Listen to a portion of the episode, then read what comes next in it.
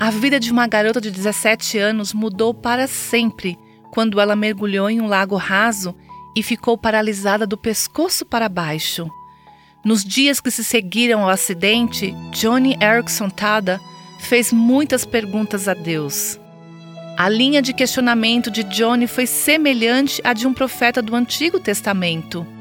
No primeiro capítulo de Abacuque lemos: Até quando clamarei por socorro e tu não ouvirás? O final do livro de Abacuque mostra que Deus não necessariamente responde a todas as perguntas. Mas se você continuar trazendo a Ele suas preocupações honestas, Ele se revelará de uma maneira que você jamais viu. Ele dará a você uma perspectiva mais ampla que a ajudará a continuar, mesmo não tendo todas as respostas. Como a Johnny e como a Abacuque, não pare de levar suas perguntas difíceis ao Senhor. Você ouviu Buscando a Deus com aviva nossos corações.